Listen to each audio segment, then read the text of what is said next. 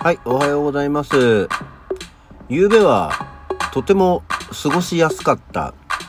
エアコンはつけずに寝まして、扇風機だけで寝ていたんですが、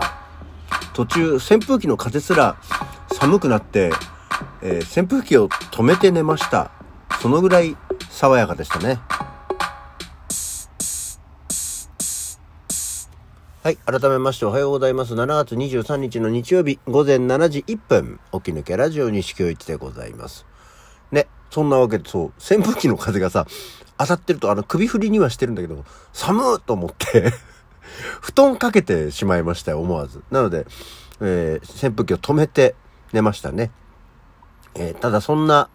爽やかな多分夜も、また今日、明日ぐらいまでで、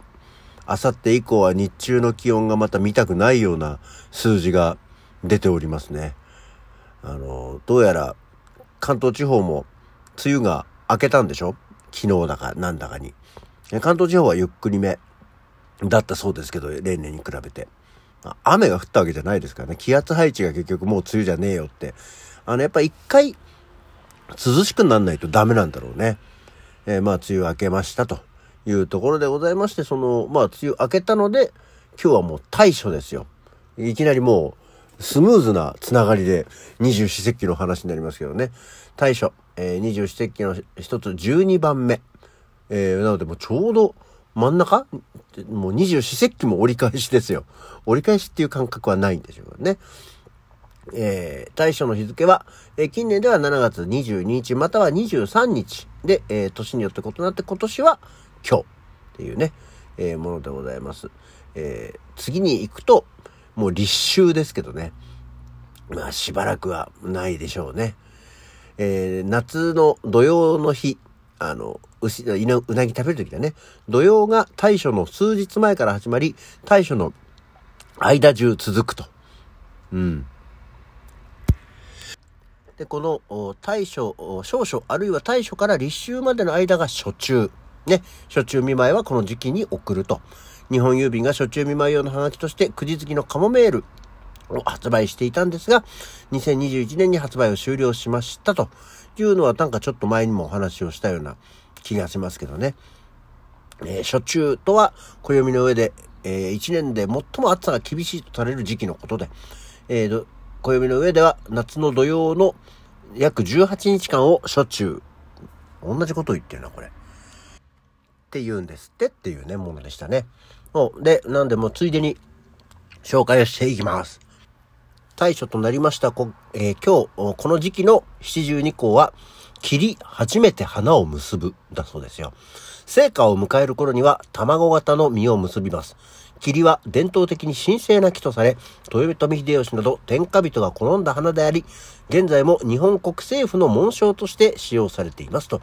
いうことなんですって。霧の花。まああの、紋、紋章とかね、では見ることあるけど、あんまり霧の花自体っていうのは、そこら辺に咲いてるものでもないので、私は生霧花って、そうそう見たことがないかもしれないな。あんまりね、頻繁に、例えば、人んちの庭先とかで栽培されてるとかそういうことも少ないですからね。あの、チューリップとかさ、そういうのは、うんあっても、あんまり霧の花が、あ、ここ霧の花があるねっていう認識っていうのをしたことがない気がしましたね。はい。っていう七十二個。えーこれが、えー切り始めて花を結ぶは、7月22日から26日までぐらいだそうですよ。はい。というような感じでございます。今日はね、あの、日曜の間には、えー早いじゃんっていうところですけど、今日はこの後、アクアモードプランニングの、まあ年一ってわけじゃないんだけど、去年は、なんか珍しくここのとこ、ポンポンポンと年中行事になっていくようですけど、えー劇団のプロフ写真の撮影があるんですね。なので、そのために、えーまあ、支度をして、で、本来ですと、今まではずっと外のロケで撮影をしてたんですけど、さすがにさ、この時期日中ずっと外ロケをするのは辛いだろうっていうね、まあ、お互い、もう大変じゃないですか。で、特に先週あたりのあの酷暑があったので、殺人的なものになっちゃうだろうっていうんで、まあ、朝一なるべく早めに、えー、集合して、パパッとまず外で撮って、えー、その後、えー、スタジオ撮影にしようというね、初のスタジオ撮影、プロフ写真のっていうね、えー、ところがありまして、果たしてどういう出来になるのかもよくわかりません。もうみんなね、あの、自分たちだけで、えー、見よう見まねでやっていきますから、えー、どんな仕上がりになるのかは、まあ、ちょっとしたら、えー、劇団公式とかにも、え更新されるんじゃないでしょうかね。あの、今回は木村さんとかこう、また、新しい劇団員も増えたので、えそれなりに、それ用に、え撮り直すっていう感じなので、今日は、プロフ撮影。でも本当に、天気はいいけど、思ったほど暑くは、でも今日もちょっとね、日中はやっぱり上がるんだろうな。天気がいいのがまずは何よりです。外ロケするとどうしてもね、あの、天候には左右されちゃうんで、まあ、そこがなんとかなる分良かったなとは思っております。はい。で、いうわけでですね、さて今日は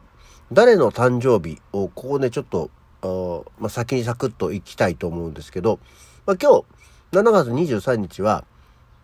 えー、1938年にミッキー・カーチスが生まれてですね、ミュージシャンですね。そして、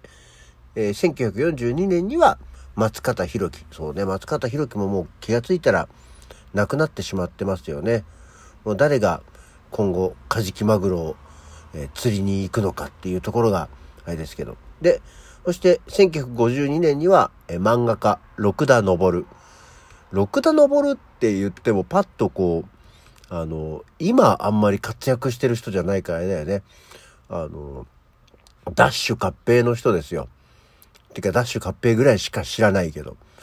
えー、っていうのが、えー、六度昇も生まれてます。で、えー、っていうので、いつもね、ここの、誰が生まれたとか、えー、例えばちょっと出来事とかでもね、えー、事故とか事件とかっていうのが出てるサイトを見ながら話をしていたんですけど、そういう中に、例えばその俳優の村上淳が、えー、